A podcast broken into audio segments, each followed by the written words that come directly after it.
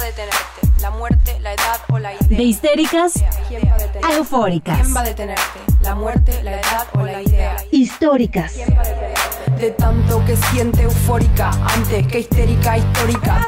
Voy a hacer, voy a hacer, voy a hacer, voy a hacer, voy a hacer, voy a hacer, voy a hacer, voy, voy a ser presidenta. Bienvenidas a todas, todes, todos los que quieran escucharnos en otro episodio de Históricas Podcast. Esta semana tenemos un tema muy importante y que deben de conocer.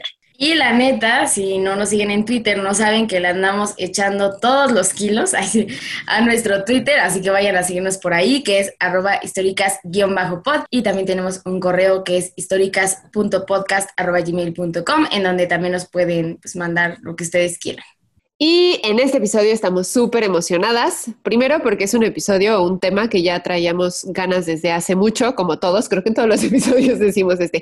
Pero este, eso de verdad es real con este. Y es un episodio de lenguaje incluyente en el que nuestra histórica estará a cargo de nuestra invitada. La histórica será Yasnaya Elena Aguilar Gil y nuestra invitada es Avi. O bueno, Abril. Eh, es Abril Torres Sánchez. Este, yo estoy muy emocionada porque deberán saber, Abril Torres Sánchez ha sido una de mis mejores amigas de toda la vida. Nos conocemos casi desde bebés, entonces estoy muy emocionada porque está aquí con nosotras en Históricas. Bueno, para decirles ya formalmente, porque Abril es mucho más que solo mi amiga, Abril es licenciada en Lengua y Literaturas Hispánicas de- por parte de la UNAM, hizo una tesis sobre sexismo en refranes mexicanos y también intentó una tesis inter- interdisciplinaria en la maestría en estudios de género en el Colmex, pero pues no le dio tiempo, pero no se apuren, sí hizo una tesis, sí acabó la maestría en estudios de género en el Colmex, hizo una tesis sobre violencia de pareja en relaciones lésbicas desde una perspectiva sociológica. Le apasiona la docencia, ha dado clases en español, en inglés y en francés. Asimismo, organiza talleres feministas de lenguaje y género, del uso del español y de idiomas. Actualmente es profesora de francés a nivel primaria y secundaria.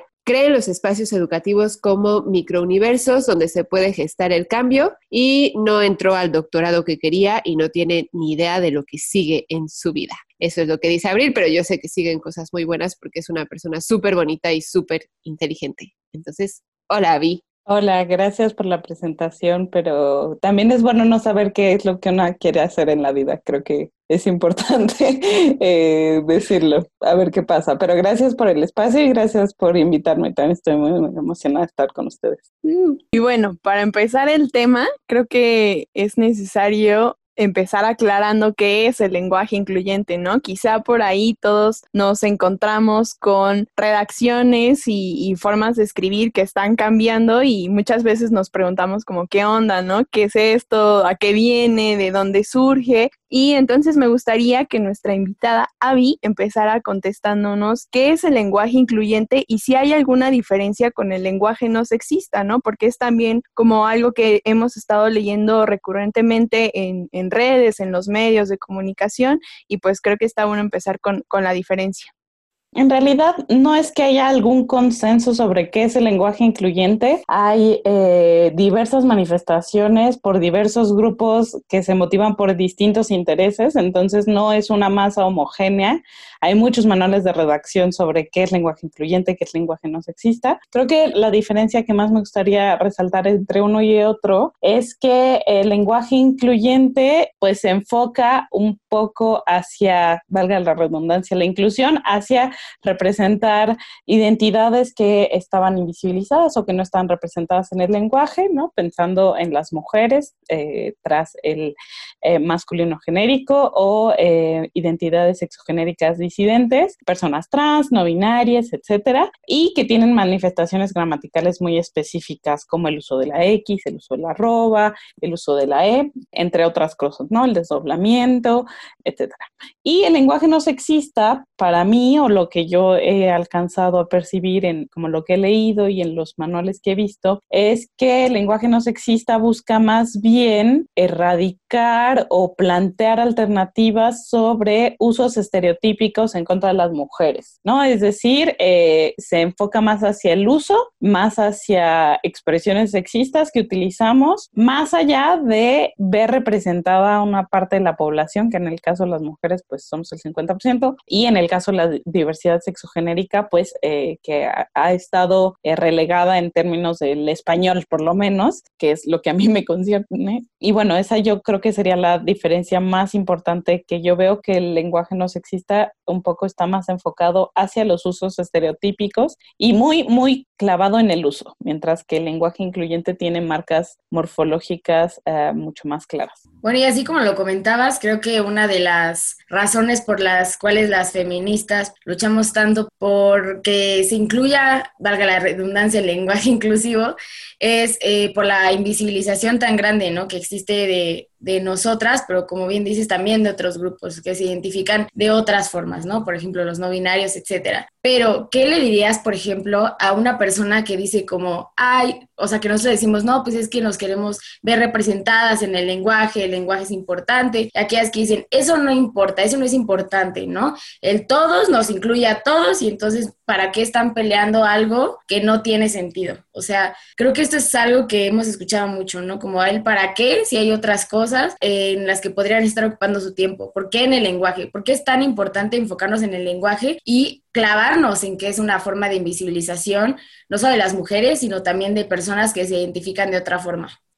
Es un tema muy interesante porque sí, es, es uno de los argumentos más utilizados en contra del lenguaje incluyente, no solo por detractores del movimiento feminista, sino por la misma disciplina lingüística, ¿no? Eh, la, la, lingüística se ha posicionado, bueno, no toda la lingüística, evidentemente no somos eh, una masa homogénea, pero pues sí, la academia lingüística en México en general no está muy abierta al uso del lenguaje incluyente. Eh, los y las investigadoras eh, lingüísticas tampoco están tan, poco a poco se va abriendo paso a que se hable del tema, pero hay mucha resistencia y el argumento principal es que ya existe esta estrategia del español llamada el masculino genérico, que es utilizar todos y en ese todos caben pues eh, ahora sí que hombres, mujeres, niños, niñas, etcétera. ¿No? Entonces, es un debate interesante porque, bueno, en estricto sentido, como estrategia de lenguaje, podríamos decir, bueno, va, pero también hemos visto que no siempre funciona así y que no porque funciona así ahora no tiene la capacidad de mutar y de volverse una estrategia pues cada vez más eh,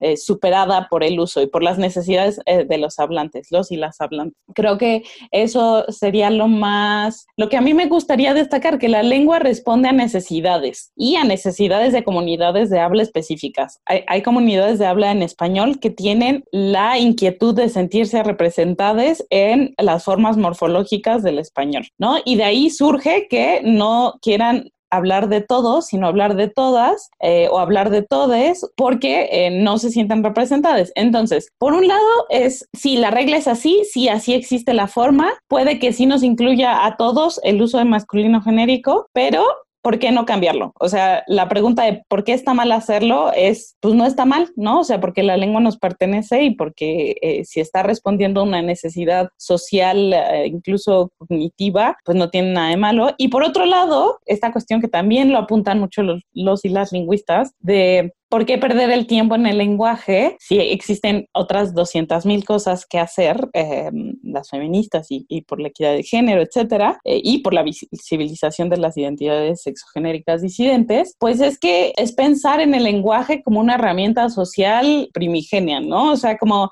si todas las estructuras sociales están permeadas por el orden jerárquico de género en donde las mujeres estamos siempre por debajo eh, de los hombres y donde el sistema sexo, género eh, ejerce una opresión sobre nosotras, ¿por qué el lenguaje estaría en una burbuja aséptica en la que no, pues sí, no está contaminado de esa estructura jerárquica de poder, ¿no? Entonces, pues es válido cuestionárnoslo, ¿no? Es válido cuestionar el, el masculino genérico como la estrategia en la que se incluye a todos los grupos. Si estamos en una estructura social eh, esencialmente patriarcal, ¿por qué el lenguaje no se habría construido así? No les puedo decir yo que, que está construido así. Eh, habría que, que, hacer un estudio lingüístico, pero desde la perspectiva social, ¿no? Pero ¿por qué no empezar a ponerlo sobre la mesa y empezar a decir, bueno, estas marcas tienen una, un peso político, una carga política que normalmente no le atribuimos y ese es un poco el problema en el rubro lingüístico, que normalmente la carga política está completamente separada de la gramática y ahora pues las feministas principalmente y otros grupos han estado politizando el nivel gramatical de la lengua y eso es un fenómeno muy interesante en términos sociales y en términos lingüísticos también. Y si bien eh, ya contestaste esta pregunta de cierta manera, pero de todas formas no queremos dejar la oportunidad pues de aclararlo o de entrar más a fondo en ello. Entonces la pregunta es, ¿el lenguaje es patriarcal? Y yo sería un poco más específica en decir, ¿el lenguaje oficial es patriarcal? Esto bajo el precepto de que las instituciones, y a eso me refiero con lenguaje oficial, el lenguaje que encontramos en los diccionarios, que encontramos, eh, por ejemplo, en la RAE, es patriarcal y esto porque pues estas instituciones eh, históricamente han sido formadas por hombres. Y no porque sean formadas por hombres significa que es patriarcal, pero a través de la historia sí hemos visto pues cierta resistencia por parte de ellos hacia eh, algunas palabras, ¿no? Por ejemplo, feminicidio, hubo mucha resistencia para la palabra feminicidio. Vemos otras cuestiones como la definición de zorro y zorra, ¿no? Eh, que son muy, muy distintas. Les invito por ahí a que se acerquen a los diccionarios de la RAE. Pero entonces esa sería la pregunta, ¿no? O sea, bajo este precepto de que históricamente han sido hombres quienes forman estas instituciones, ¿podríamos decir que es patriarcal? Sí, es una pregunta compleja, dado que, pues eso, ¿no? Vivimos en, en sociedades eh, más o menos patriarcales, ¿no? O sea, es decir, varía, ¿no? Y, y, tenemos que, no en todas las sociedades en los que se desarrolla un sistema sexo-género en el que las mujeres estamos eh, desfavorecidas, el lenguaje funciona igual. ahorita estamos hablando, y a mí me gusta poner mucho énfasis en que, pues siempre hablo desde el lenguaje incluyente en español, ¿no? Que es lo que conozco y, son las estrategias retóricas y gramaticales que he trabajado o que he conocido y creo que es importante ponerlas en contexto porque no en todos lugares se habla español, no en todos los lugares se habla de la misma manera el español y evidentemente no en todos lados hay el mismo vínculo entre lengua y sociedad. La, la manera en la que la sociedad se vincula con la lengua pues va a depender enteramente de los contextos en el que la entendamos y eso es algo que lo sabemos en, la lingüística, eh, pues que siempre hay que ver la lengua en su contexto, ¿no? En dónde se está desarrollando. Entonces, hacer una afirmación tan contundente como decir que el lenguaje es patriarcal, a mí, a mí personalmente se me hace eh, muy arriesgado, pero sí creo que eh, permea la estructura de desigualdad de poder hacia las mujeres en una estructura social que es la manera en la que nos relacionamos cotidianamente. O sea, el lenguaje es una herramienta mm, esencial para la vinculación social y eh, claro que creo que está permeada por el patriarcado y por el sexismo y por la invisibilización de las mujeres y de las identidades eh, sexogenéricas disidentes. Entonces, sí, es, es una relación un poco más compleja, yo creo, que hay que entender y que creo que ahí los lingüistas, eh, los lingüistas, estamos perdiendo un área de oportunidad grandísima al intentar entender cómo se está vinculando pues la desigualdad eh, entre hombres y mujeres y el sexismo y el machismo en general en términos de lengua y sería nuestra chamba identificar en qué contextos, bajo qué situaciones el lenguaje está reproduciendo esta pues ideología eh, hegemónica y mediante qué estrategias, justamente para no caer en reduccionismo sobre toda la lengua es sexista, ¿no? O toda estructura es sexista o todo, todo en la lengua es patriarcal, eh, pero sí poder identificar así, bueno, bueno pues eh, desde cuándo se usa así, por qué se usa así, qué es lo que hay detrás de estas expresiones, de estas formas, de esto todo, ¿no? Incluso de cosas tan uh, asentadas en el español como el masculino genérico, pues, pues ¿por qué los hombres eran el, el, la medida universal? Eso tiene una razón de ser, sí, para nada es accidental, porque a mí me encanta, me encanta poner este ejemplo porque creo que es muy ilustrativo, pero cuando hablamos de profesiones asociadas principalmente a la feminidad, no se usa el masculino genérico hasta hace poco empezamos a decir enfermeras y enfermeros, pero antes se decía las enfermeras, ¿no? Hubiera un hombre, hubiera 10 hombres, hubiera cinco hombres, y claro, ahí el masculino genérico no aplica, ¿no? Y la regla es que el masculino genérico se utiliza aunque solo haya un hombre en el grupo y 200 mujeres. Entonces, ¿por qué en las eh, profesiones estereotípicamente feminizadas y asociadas a lo femenino, ese masculino genérico no aplica? Entonces, ahí es donde yo claramente veo una relación intrínseca entre conformación social y lenguaje, sí, en un sentido mucho más profundo que solamente en el uso y de expresiones sexistas.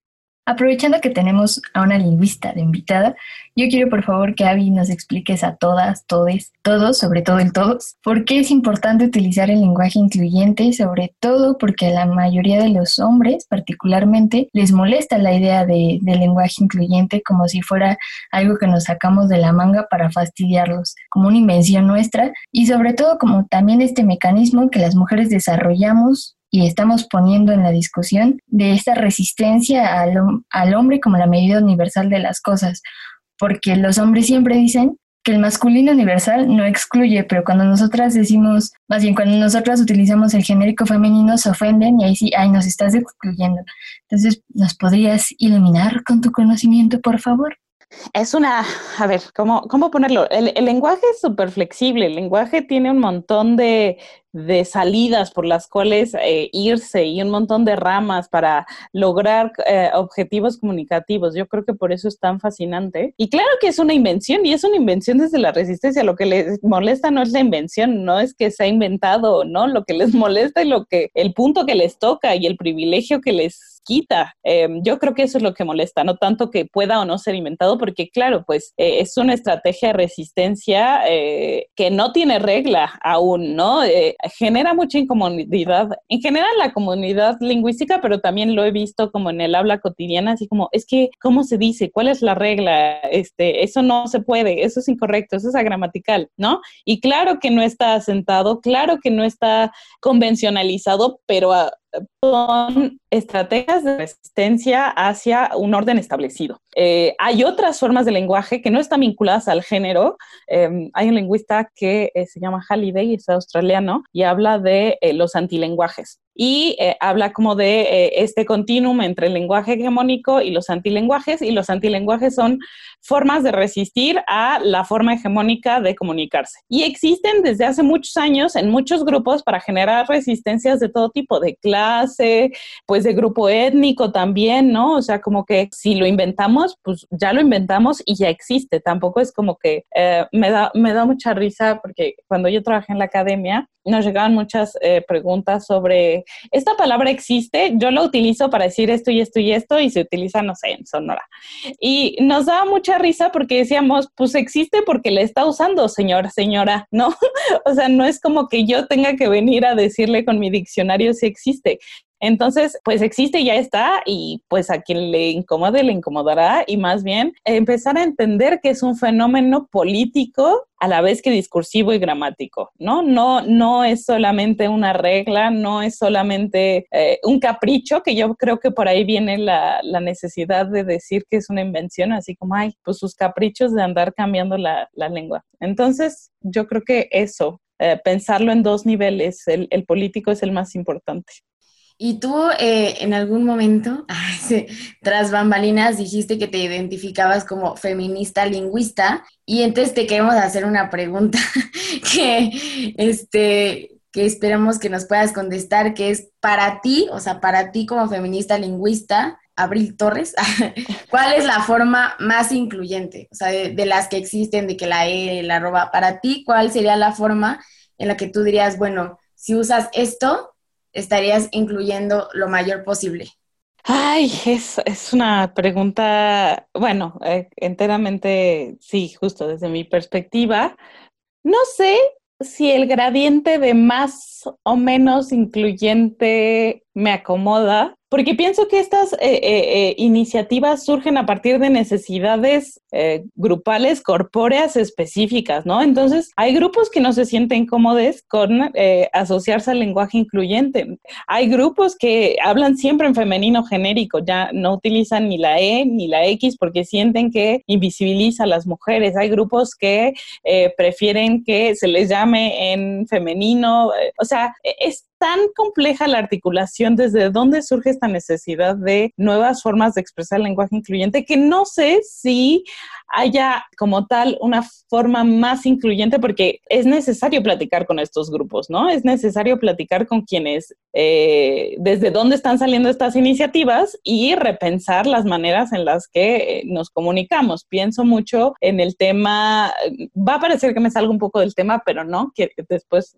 me regreso, si no me ayudan a regresar, em, como el tema de los pronombres, ¿no? Eh, eh, el tema de los pronombres un poco es preguntar y decir, bueno, ¿cuál es, con qué pronombres te llamo, ¿no? Este, y, también una decir, bueno, yo eh, me asumo como ella, ella, lo que sea. Y entonces, no es que si yo pienso que el pronombre neutro ella incluye a todo mundo, yo lo use indiscriminadamente para todo mundo porque quizá habrá gente que se siente incómoda si utilizo ella, ¿no? En lugar de ella, por ejemplo. Entonces, más bien, creo que es una cuestión de diálogo. Yo, personalmente, eh, desde una postura lingüística y también política feminista, utilizo la E y la X em, como estrategias. También utilizo mucho el femenino genérico, siempre pensando en que el lenguaje es contextual y que se utiliza en diversas eh, ocasiones para distintos fines. Entonces pienso, por ejemplo, en lugares en donde la mayoría somos mujeres y hay uno o dos varones, pues voy a utilizar siempre el femenino genérico, ¿no? Justamente pues para marcar esta tendencia de que siempre ha sido la medida universal y pues que pues que ya no, ¿no? También creo que es importante como para empezar a decir esto, para empezar a desmitificar que, eh, pues que el todos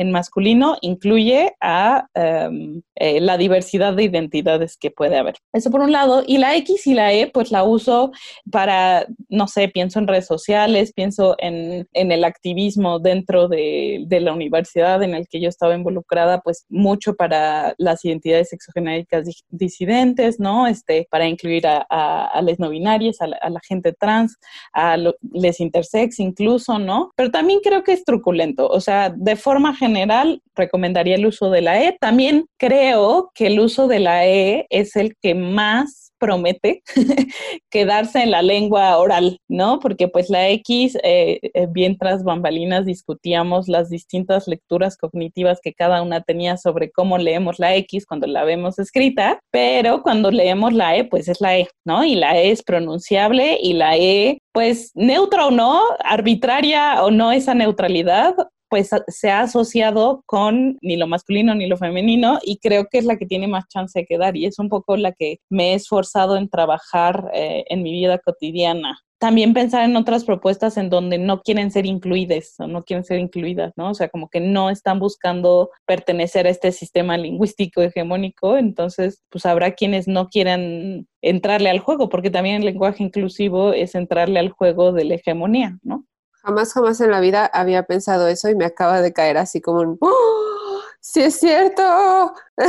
o sea, ese es, ese es un gran punto, ¿no? El, acudir a estas estrategias de lenguaje, a final de cuentas, es reconocer un lenguaje principal, por así, o hegemónico, por no decir principal. Em, esto no es una pregunta, es más bien un comentario que, espero ah, como apoye a la siguiente pregunta, pero el comentario es, o bueno, sí es medio una pregunta. Ok, ya, finalmente. Tenía una profesora en la especialidad a quien en su momento le, pregunté por el lenguaje incluyente porque ahí fue cuando a mí me explotó la tacha del lenguaje, eh, porque yo era de las que decía como, no, la X deforma el lenguaje y la E también deforma el lenguaje, ¿no? Esta profesora, eh, ella es uruguaya y entonces de repente me di cuenta que ella era tenía un lenguaje muy incluyente, pero no usaba ni la E ni la X. Ella se refería a, mi hijo y mi hija, nunca decía a mis hijos, ¿no? Porque para ella eso era invisibilizar a su hija. Entonces, ella decía el lenguaje lo bueno, su respuesta fue el lenguaje lo suficientemente rico y no es no hay necesidad de deformarlo. O a partir de ella yo aprendí a hablar en colectivos. Entonces, en vez de decir los académicos, la comunidad académica. Pero pues igual aquí de repente tuvimos una discusión de eso termina invisibilizando a alguien, porque como decías, ¿no? Si hablamos de la comunidad académica, la gente piensa en hombres. Si hablamos de eh, el personal de enfermería, la gente termina pensando en mujeres. Algo justo creo que viene con, con lo que dice Greta, es una frase que a mí me gusta mucho, que escriben por ahí, ¿no? Que lo que no se nombra no existe. Entonces, si no lo nombras y terminas como buscando otra palabra, pues otra vez no estás como negando la existencia de, de otras formas, ¿no? De, de, otras personalidades, de otras personas. Y ante esto a mí algo que, que siempre como que en la discusión me impacta mucho es ¿qué hacemos con la RAE, no? O sea, la RAE trae como una resistencia ahí bien dura a, decir que no, no, tajantemente. Y una vez también me encontré un hilo en Twitter en el que una chava explicaba quiénes forman parte de la RAE, ¿no? Y por qué, de dónde viene esta negación al, al lenguaje incluyente. Y cuando te das cuenta en quiénes forman parte de la RAE y quiénes están al frente de la toma de decisiones, pues son hombres, ¿no? Hombres, la mayoría heterosexuales, blancos, ya sabemos, ¿no? Que ellos como que justo lo que decía nuestra invitada, quieren seguir como siendo el centro de atención y que todo se, digamos, como que se dirija nuevamente a ellos. Ante esto también me surge la pregunta de que tú decías hace un rato que el lenguaje pues incluyente es como una forma de politizar, ¿no? Creo que es eh, usarlo es justamente enfrentar a la RAI y politizar, pero ¿qué estrategias o como qué puntos en específico de politización dirías tú que son las que se manifiestan a través del lenguaje incluyente? Ay, pues es, está bien padre porque mm, por ejemplo, eh, eh, esto es como un paréntesis. Hay gente que uh, decide no utilizar padre porque eh, es patriarcal. A mí yo no puedo dejar de usar así, ay, está bien padre, ¿no? Este, mm, pero bueno, o sea, sí, hay cosas en las que yo aún no me puedo construir y bueno, no pasa nada, ¿no? Pero esto de la RAE y de, de, las instituciones, que las instituciones, pues principalmente, no quiero usar la palabra de nuevo patriarcal, pero las instituciones son políticas y las eh, instituciones están atravesadas por la ideología 100% todo el tiempo, ¿no? Entonces, eh, pensar de nuevo que la RAE es una instancia aséptica a, la ideología dominante que es la jerárquica de género, pues eh, sería un poco iluso nuestra parte. Sí pensando en que la mayoría de los que están ahí son vatos, em, vatos además muy anquilosados en, en una noción del lenguaje, hasta hace poco realmente la RAE decidió adoptar una postura descriptivista de la lengua y medio que ya se ha ido soltando a dar definiciones a partir eh, no de la prescripción, sino de la descripción, ¿no? Pero, o sea, reciente, ¿no? Bueno, reciente en términos de lengua, pero sí, siempre ha sido o había sido por lo menos un poco la tendencia lingüística antes era la de prescribir y la de decir esto sí, esto no. Entonces, pensar que esa era una corriente que hasta hace poco la RAE mantenía y que ahora medio que está intentando cambiar y de repente alguien, alguienes, unos grupos vienen a romperle todo el esquema del prescriptivismo y decirle, no, eso no es así, eso es así, ¿no? Este, o yo no voy a seguir estas reglas porque no me parecen, pues yo creo que de ahí viene la resistencia. Y un poco eh, para mí, y yo creo que eso es lo que le da más miedo a las, a las instituciones de lengua, es que el lenguaje incluyente es una forma de, de adueñarse de la lengua y de anular la autoridad lingüística con la que la RAE viene a decir eso es incorrecto y eso es agramatical, ¿no? Entonces, pues claro que les da miedo porque es perder status quo, ¿no? Y, y claro que va a generar resistencia porque pues si la RAE no está para normar y la descripción no está tan bien vista todavía, pues ¿para qué está la RAE? ¿Para qué existe esa institución? Entonces, bueno, para mí la manera más politizante de la lengua es adueñarse de ella justamente en aras de reconstruir los esquemas de pensamiento a partir de romper la lengua, ¿no? Un poco el lenguaje incluyente fue eso. Hay artículos sobre que, el lenguaje incluyente vino a, descomponer y, como, decía una palabra Greta hace rato de, de deformar la lengua, pues, pues se está deformando y no se ha formado a través de todos estos años, seguimos hablando latín, ¿no? Este, o sea, antes las lenguas romances eran eso, deformaciones de latín, y terminamos hablando español eh, muy que precioso, ¿no? Entonces, eh, eh, para mí la forma más politizante del lenguaje incluyente y lo que más miedo creo que le da a las academias es que los hablantes se den cuenta de que tienen agencia sobre la lengua y que ellos no son la autoridad lingüística que necesitamos, sino nosotros mismos sobre la lengua. Ya habías mencionado, Ávil, esta cuestión de incomodidad, pero yo quiero ahondar un poquito más o ver la, la, cuestión de la incomodidad desde otro ángulo, en el sentido de retomar la importancia de, de cómo esta incomodidad, esta, esta sensación de como de ñañaras, de, ay no, ¿por qué el lenguaje inclusivo? ¿Por qué el lenguaje incluyente? De cómo puede transformar la sociedad, más bien cómo puede transformar la realidad social de ya de verdad que instituciones públicas estén obligándose muy de mala gana, tal vez, eh, usar el lenguaje inclusivo, ¿no? Como, bueno, niños, niñas, eh, adolescentes, jóvenes, jóvenes, casi, casi, y que de repente empiezan a mofar con eso, pero que es muy importante el hecho de que está transformando una realidad social porque las mujeres ya nos sentimos incluidas y ya estamos empezando a exigir el ser enunciadas. ¿Cómo puede la gente visibilizar esta importancia de la incomodidad para transformar la realidad social? Para mí el ejemplo más claro y que también me, me, explotó la tacha del lenguaje incluyente porque yo he pasado por un proceso de, de diálogo con este, con este tema, o sea, no ha sido de, ay, yo la ya uso la E, no. Para mí como lingüista fue un camino de preguntarme muchas cosas y de estar como peleándome con muchas convicciones y con muchas predisposiciones mentales que yo traía respecto a la lengua.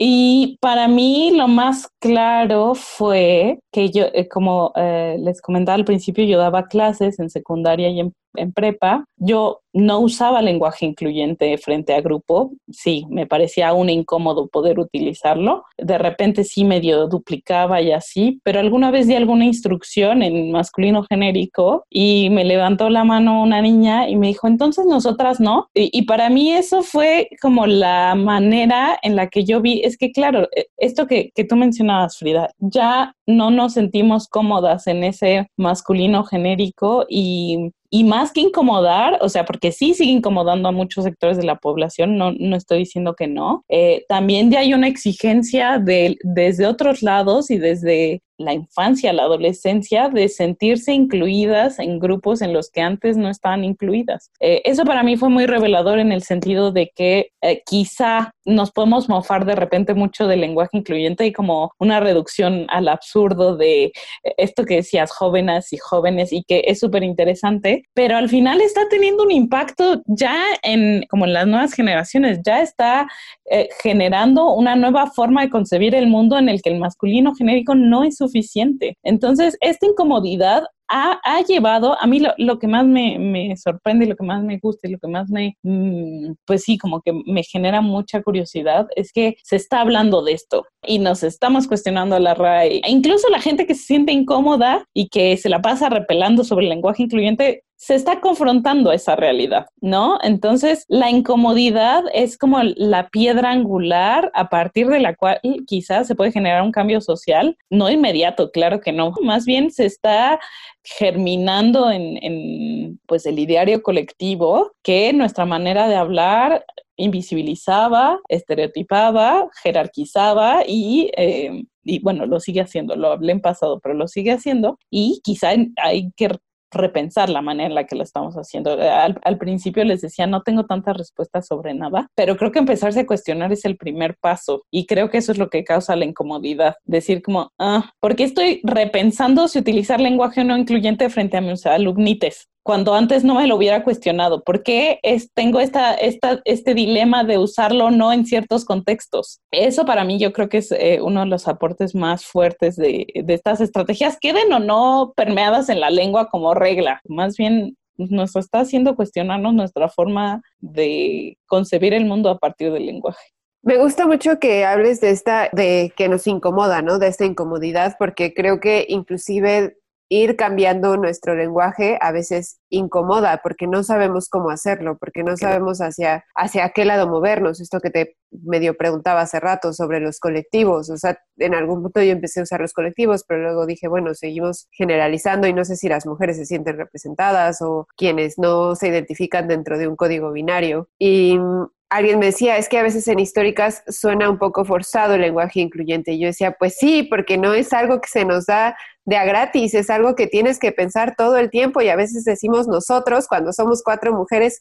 hablando de temas feministas y nos tenemos que corregir y decir nosotras o a veces ni siquiera nos damos cuenta, ¿no? Y un poco yo me pregunto en qué tanto la negación al lenguaje incluyente es una forma de violentar estamos dispuestos, dispuestas, dispuestes, eh, tenemos la disponibilidad de cambiar el lenguaje cuando se tratan, por ejemplo, de anglicismos, ¿no? Y entonces hablamos de mansplaining, de gaslighting, de cosas así, y los metemos así en, en nuestro lenguaje en el español y de repente ya son parte del lenguaje, así tal cual. Pero las es nos cuesta trabajo, hablar con as nos cuesta trabajo, y más bien la preguntaba al, yo cuando hablo con es, siento que me estoy invisibilizando a mí misma. O sea, ahorita que decías mis alumnites, yo digo, no sé si alguna mujer dentro de ese alumnite no se sienta identificada.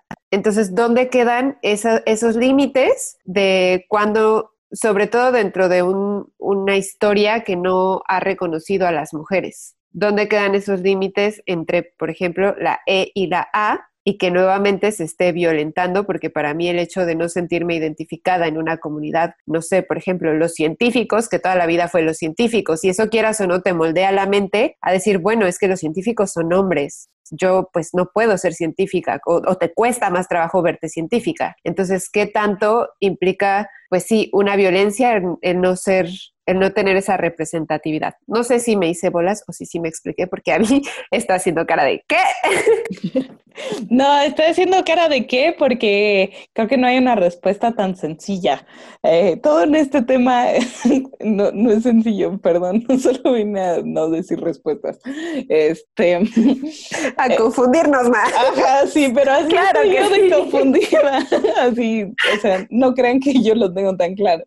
Este, a ver, sí, creo que en efecto nunca va a haber consenso democrático sobre que todos nos sentimos representados en el lenguaje, ¿no? Porque eh, quizá las estrategias eh, gramaticales sobre las que podemos pensar tienen un límite también, ¿no? O sea, el lenguaje sí es flexible, el lenguaje sí es creativo, el lenguaje sí tiene toda esta maleabilidad, pero hay un límite en el cual eh, quizá no podemos caber todos. A ver, ahí también hay una cosa eh, como de quién habla, hacia quién habla, sobre qué habla, el contexto comunicativo creo que es muy, muy importante. Porque si bien yo uso la E pensando en que quizá en mis alumnites hay, hay quienes no se sientan identificados con un género eh, binario eh, y que quizá eh, nombrándoles así puedan decir como, ah, bueno, pues existe más allá de ser niño o ser niña, ¿no?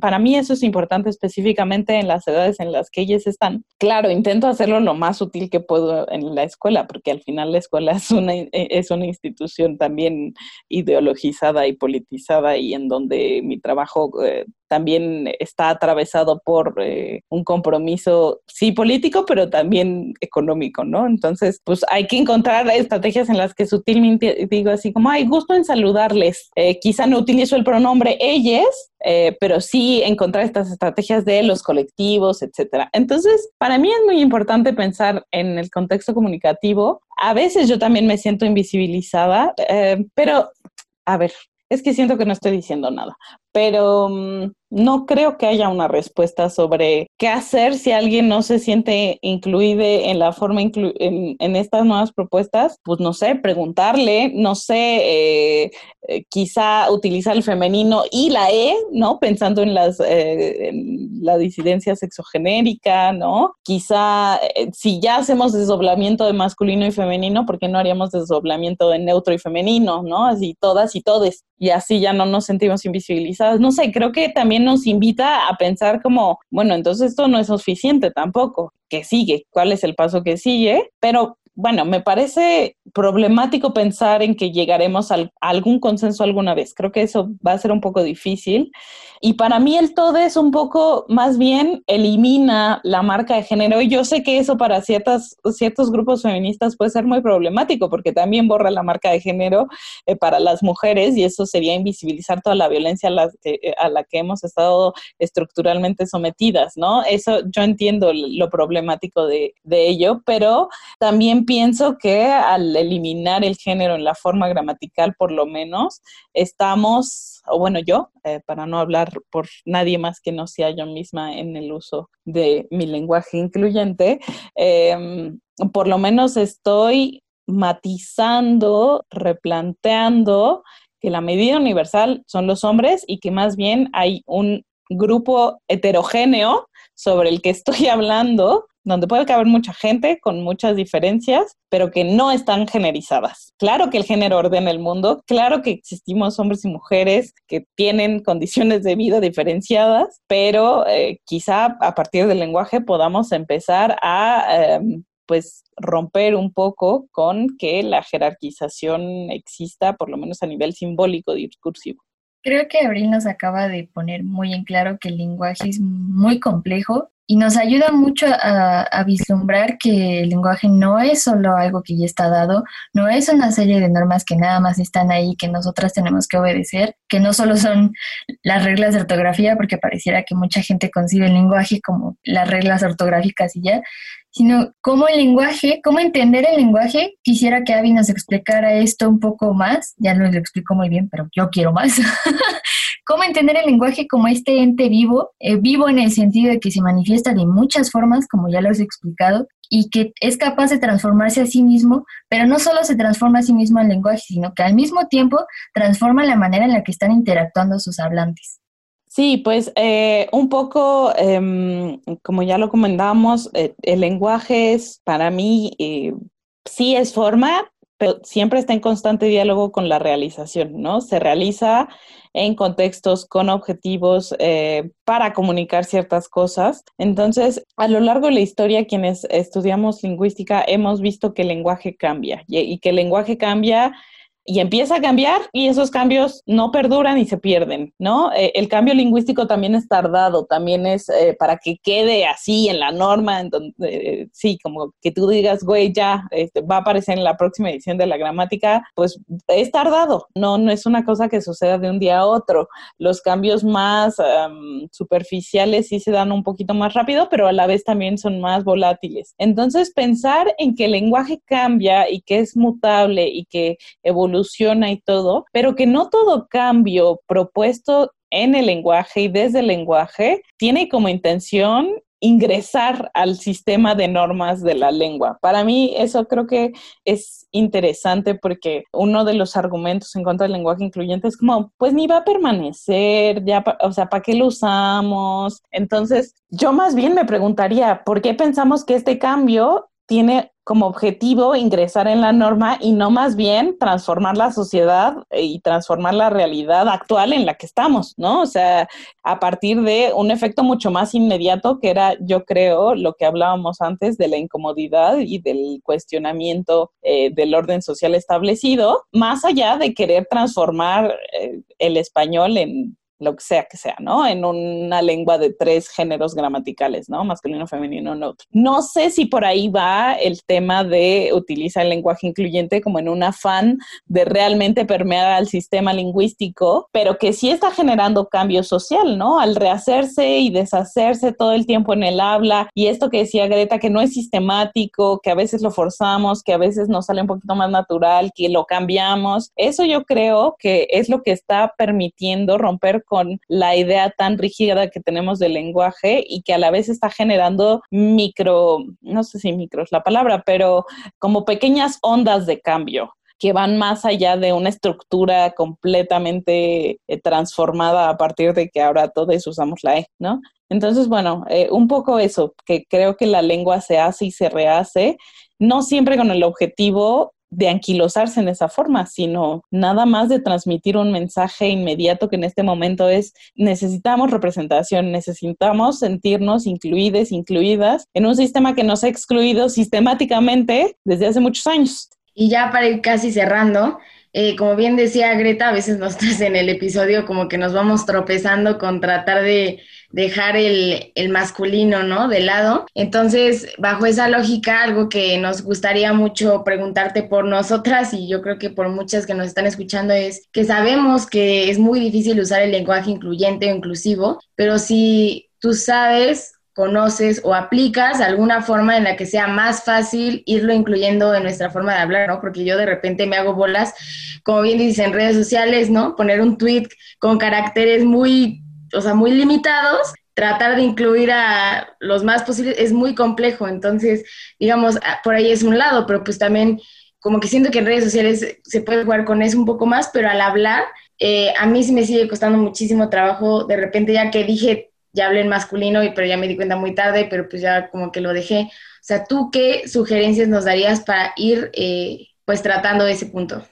Ay, pues eh, como les decía, ah, para mí ha sido también un trabajo interno de concientización y de hecho ahorita medianamente me siento fluida en lenguaje incluyente, pensando en, eh, como si el lenguaje incluyente fuera otro idioma, em, así como un nivel A2 de hablante nativo pero justo porque he ido tropezándome en el camino, ¿no? O sea, como bebé he estado aprendiendo la lengua y me equivoco. También me pasa que hablo a veces en masculino, también me pasa que, por ejemplo, eh, ahora eh, tengo, sí, como más vínculos con personas no binarias, sí, mi círculo se ha ampliado, ¿no? Este, también eh, con mujeres trans, con hombres trans y que me piden géneros neutros y es, es la necesidad de tener el lenguaje en la conciencia todo el tiempo, que es cansadísimo, es cansadísimo y a veces es muy difícil porque eh, sí, yo, yo como que intento decir como, güey, porfa, si me equivoco, dime, ¿no? Específicamente en pronombres y, si mi uso del lenguaje va a atentar contra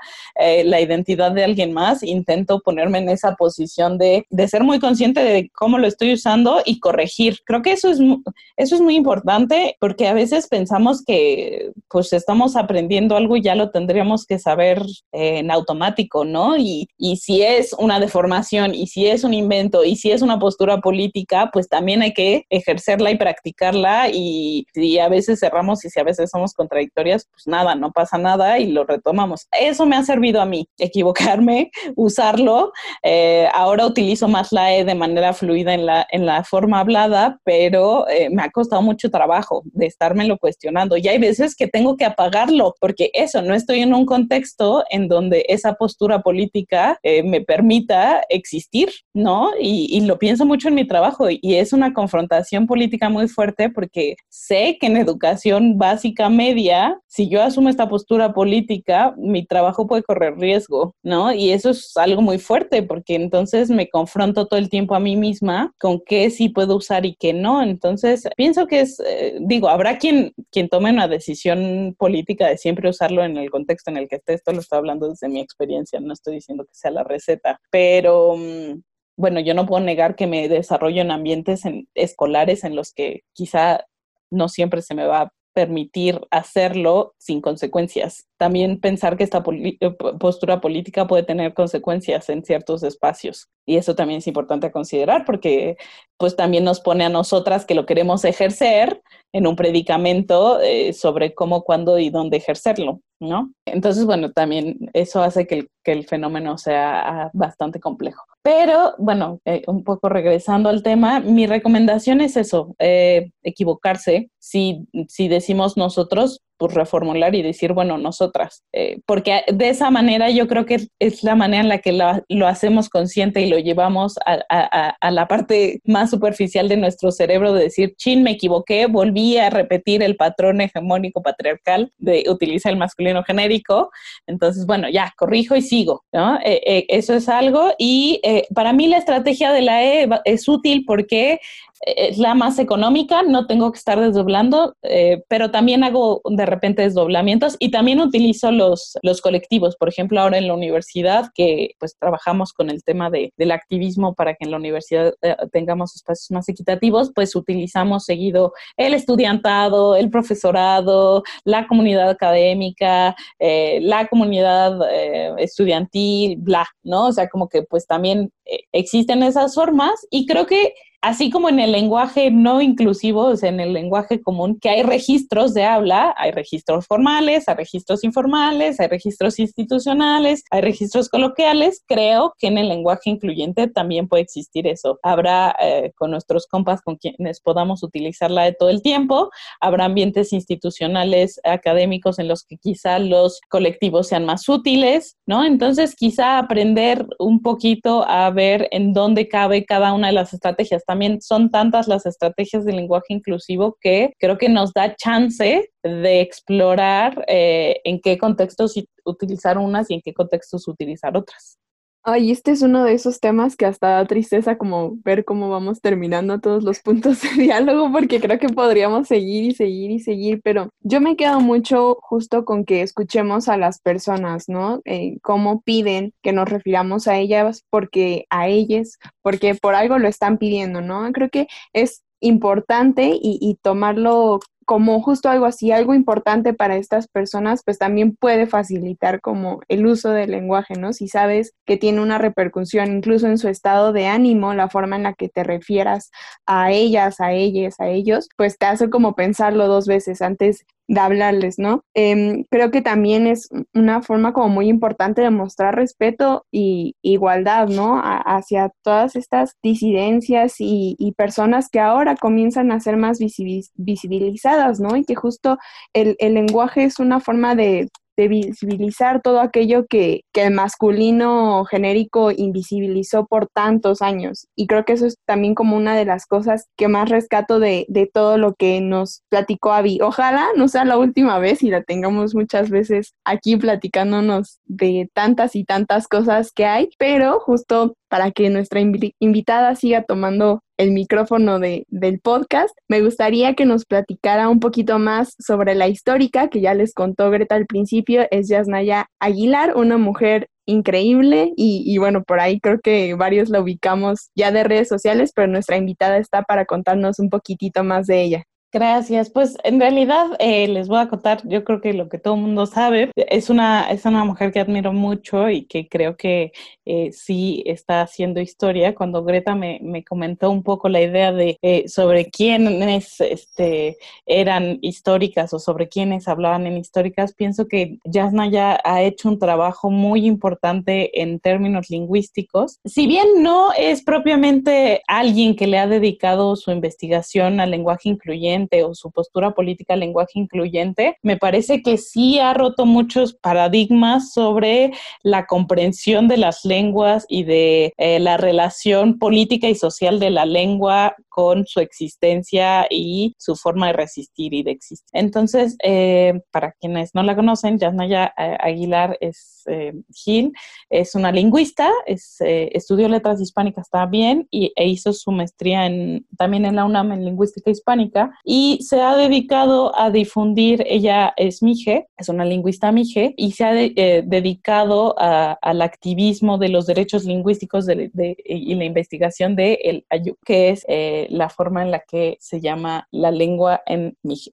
Y eh, bueno, ha tenido mucha participación en los medios, eh, de hecho escribe muchísimo sobre derechos lingüísticos y sobre específicamente la relación entre eh, la conformación de los estados y su vinculación con las comunidades que son naciones autónomas o sí, dentro de los estados, dentro de los límites que, es un estado. Y me parece muy interesante cómo ella habla mucho.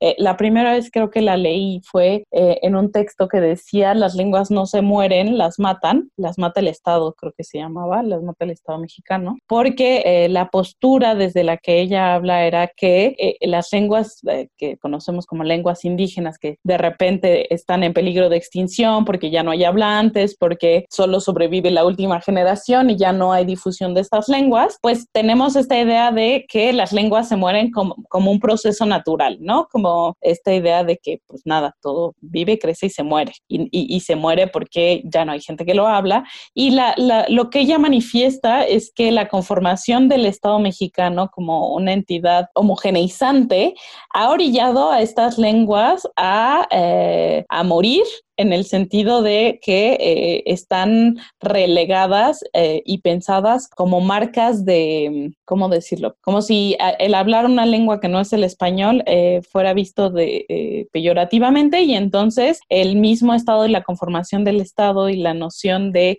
nación ha excluido estas lenguas como parte de. Y entonces es, claro, la falta de hablantes, la falta de transmisión, la muerte de la lengua está vinculada estrictamente, bueno, no estrictamente, pero está directamente vinculada a la violencia que ejerce el Estado sobre estas comunidades. Y eso a mí me parece algo súper importante que Yasna ya está poniendo sobre la mesa. Además de que habla mucho y su participación en redes eh, eh, habla mucho sobre racismo, sobre clasismo, sobre eh, la importancia de rescatar las lenguas, de la traducción de las lenguas. Ella también creo que se ha dedicado a la traducción y la traducción del Mije, por ejemplo, y cómo esta labor eh, importa para, para, mantener vivas las lenguas, pero no se puede si no hay un eh, aparato pues estatal que, que lo permita, ¿no? Eh, hemos visto cuántos casos de falta de traducción y de interpretación de otras lenguas que no son en español y eso ha llevado a una segregación importante. Y ella habla esto, ¿no? Este, cómo las políticas de, de Estado han generado contextos homogeneizantes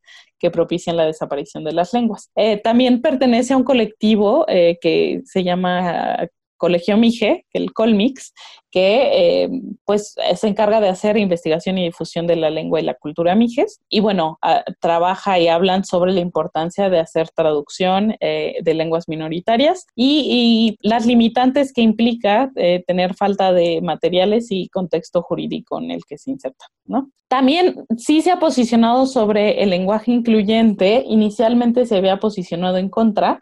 yo creo que como muchos, muchas lingüistas nos ha pasado, ¿no? O sea, como que tenemos conocimiento de cómo funciona la lengua de manera teórica, pero en el diálogo con feministas o con mujeres o con especialistas que se dedican al estudio de género, a los estudios de género, hemos ido evolucionando la postura y de hecho ella lo menciona en un artículo que tras una plática con Ana Paulina Gutiérrez, que está ahora en el Colegio de México, ya fue mi profesora también, logró entender la manera en la que el lenguaje incluyente eh, era una postura política, ¿no? Y que ella lo que manifiesta en esta nueva postura, porque sacó varios textos como una autorrespuesta a su postura inicial, pues habla de la importancia de que eh, las manifestaciones gramaticales se encarnan en la gente, ¿no? O sea, como cómo negarle a alguien que se está sintiendo eh, violentado, violentada, violentada a partir de un uso específico de la lengua y decir, no, es que no es cierto, si está siendo incluida, eh, porque al final, pues las experiencias eh, subjetivas de exclusión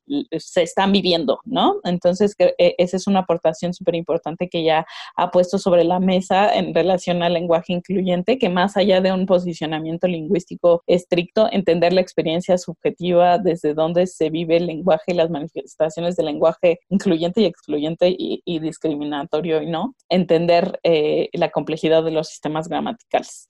Eh, y también un poco, pues desde su experiencia en el MIGE, eh, y creo que por eso es importante recalcar la importancia de hablar hoy, por lo menos, del español, es porque los sistemas gramaticales son muy diversos, muy complejos. No en todas las lenguas existen los géneros gramaticales y también ahí hay un tema de, bueno, en estas otras lenguas, qué mecanismos de exclusión sí existen, ¿no? Y qué reflejo de la sociedad patriarcal en la que estamos casi todos inmersos está en el sistema gramatical de estas otras lenguas, cuyo mecanismo no es dividir eh, los cuerpos sexuados por el género gramatical. Y ya. No, pues tremenda también Yasnaya, ¿no? Creo que a mí me encanta leerla en, en, Twitter y la verdad es que tiene una paciencia además para explicar todos los temas que, que se aplauden, ¿no? Y se agradece sobre todo para quienes no estamos quizá tan empapados con el tema de la lingüística y, y, y todo lo que gira alrededor de ella. Yo les paso su Twitter por si alguna no la sigue, creo que sí es como importante ahí estarla leyendo, está como arroba yasnaya e con, con Y, por si quieren seguirla en Twitter y pues seguir aprendiendo un poquito de, de esta gran mujer. Y bueno, con esto llegamos al final de, de este episodio. Les recordamos nuestras redes por si quieren hacernos llegar algún mensaje, una imagen, compartirnos su trabajo, comentarnos sobre el episodio, lo que quieran. En Twitter estamos como históricas-pod y nuestro correo es históricas.podcast.gmail.com. Esperemos que estén con nosotras la próxima semana, ya que vamos a estar hablando de nuestra llegada al feminismo, ahí un poquito en forma de chisme para que nos acompañe.